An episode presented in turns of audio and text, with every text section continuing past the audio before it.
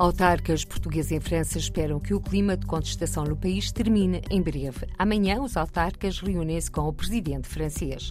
O consulado virtual vai ser melhorado, garante o governo. A Associação Também Somos Portugueses recomenda a campanha mundial para divulgar a chave móvel digital.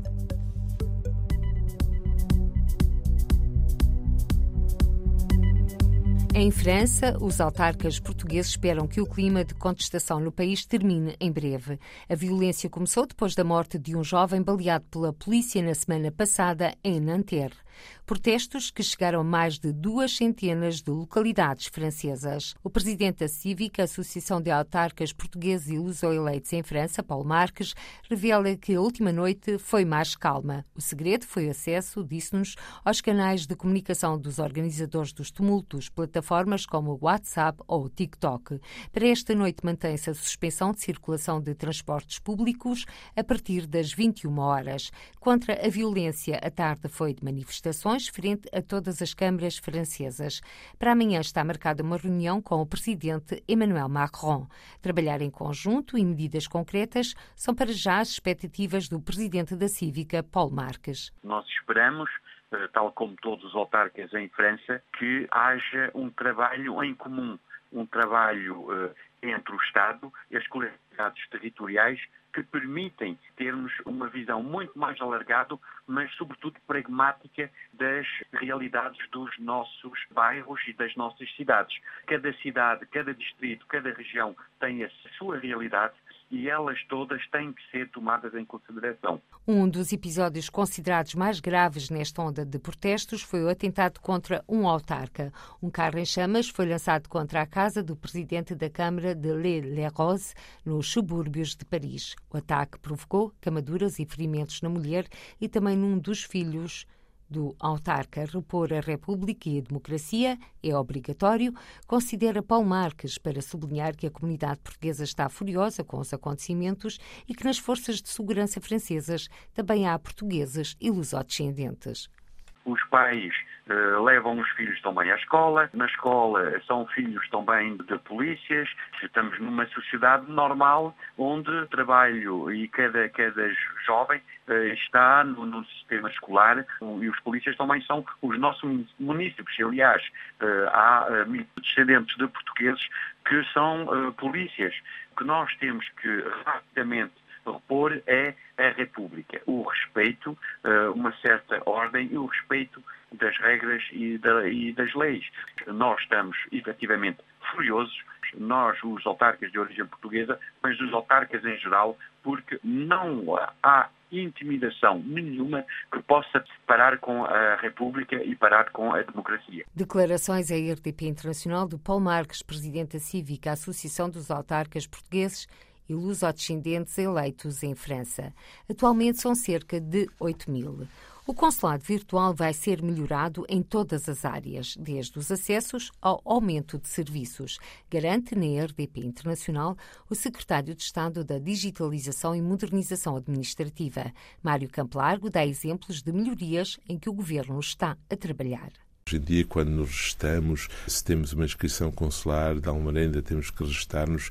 Daqui a uns tempos será talvez automático, logo no momento em que nós demos as credenciais da chave móvel digital ou do cartão de cidadão. Tudo isso são melhorias. Já isso... não nos vai pedir de novo a morada nem os nossos exato, dados. Exato. Porque, porque, neste momento isso ainda acontece. Sim, eu, eu sei, sei que isso é, digamos, uma preocupação que foi expressa por algumas das comunidades e é por isso que estamos a trabalhar. Nós, de facto, entendemos que o desenvolvimento destas ferramentas muito avançadas têm que ser feitos desta maneira. Temos que dar uma primeira versão e ir melhorando. Para o secretário de Estado da Digitalização e Modernização Administrativa, o consulado virtual é uma ferramenta ao serviço dos portugueses no mundo, que todos os dias é aperfeiçoada. A Associação Também Somos Portugueses já enviou sugestões ao Governo para simplificar o acesso e funcionamento do consulado virtual. Desde logo, avança na RDP Internacional Paulo Costa, presidente da Associação Também Somos Portugueses, uma campanha mundial para divulgar a chave móvel digital. Fazer uma campanha, a AMA está a fazer, mas não estou a ver que o Ministério dos Negócios Estrangeiros esteja a fazer essa campanha para a ativação da chave móvel digital. Portanto, é a primeira recomendação. A segunda recomendação é a simplificação do consulado virtual. Parece um bocadinho estranho, mas uma aplicação que foi lançada para simplificar os processos precisa de ser simplificada logo no primeiro passo, mas às vezes acontece isto. Por exemplo, é pedido para uma pessoa preencher os dados de contacto quando supostamente os dados de contacto já existem porque uma pessoa usa a chave móvel digital que vai buscar uh, a morada e outros dados que tornam a ser pedidos. É a primeira coisa que se faz é no registro pedir dados que já existem. Depois é a confusão de moradas. Já existe uma confusão de moradas e isso aconteceu quando foram as últimas eleições em relação à inscrição consular e o cartão cidadão. A morada oficial de um cidadão português é a que está no cartão de cidadão.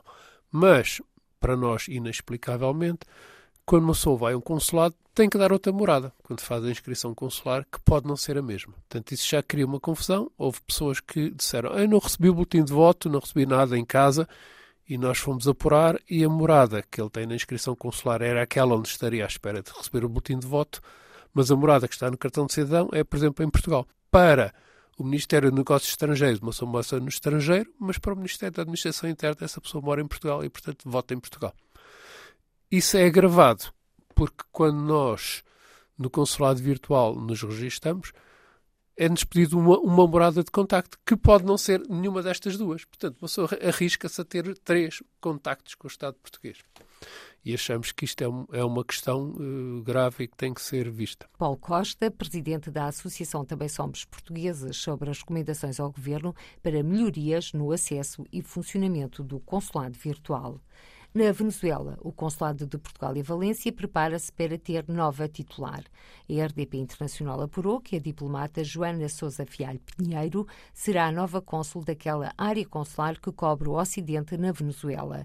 Sem indicar nomes, o embaixador de Portugal em Caracas anunciou a chegada para breve da cônsul-geral de Portugal em Valência. Queria dizer-vos que é motivo de grande satisfação a chegada em breve da nova cônsul-geral de Portugal em Valência aquele consulado cobre o ocidente do país, onde residem muitos portugueses, incluindo um grande número de madeirenses, assim como os dos ou descendentes, em particular nos estados de Aragua, Carabobo e Lara. Estou certo que esta nomeação contribuirá para reforçar a proximidade entre a nossa comunidade e Portugal. Também para breve, o embaixador Fins do Lago anunciou que a Embaixada de Portugal em Caracas irá ter um adito social para melhor responder às necessidades da comunidade. Esta nomeação é consistente com a prioridade que o Estado português dá ao apoio social aos portugueses carenciados na Venezuela, que se materializa, entre outras medidas, na atribuição de subvenções a instituições que prestam serviço social aos nossos concidadãos, assim como na concessão de apoios à ZIC aos idosos carenciados e à ZEC àqueles que enfrentam dificuldades pontuais.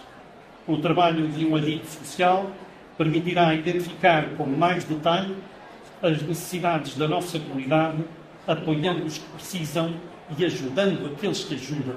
Embaixador de Portugal na Venezuela que quer voos diretos entre Caracas e Funchal. A origem da maior parte dos portugueses na Venezuela é a Madeira. Por isso, é importante que se possa recuperar a ligação entre Caracas e o Funchal. É um anseio legítimo dos portugueses que aqui estão. Embaixador de Portugal na Venezuela, Fins do Lago, ontem no Centro Português de Caracas, nas celebrações do Dia da Região Autónoma da Madeira. 22 mil euros para quatro associações sociais na Venezuela. Os números dos protocolos assinados pelo Diretor Regional das Comunidades Madeirenses ontem em Caracas. Rui Abreu diz que há muitos madeirenses que não tiveram sucesso e agora precisam de ajuda. Tive a ocasião de visitar quatro instituições de apoio social aqui na Venezuela também de assinar contratos de programa com essas quatro instituições no valor total de 22 milhões.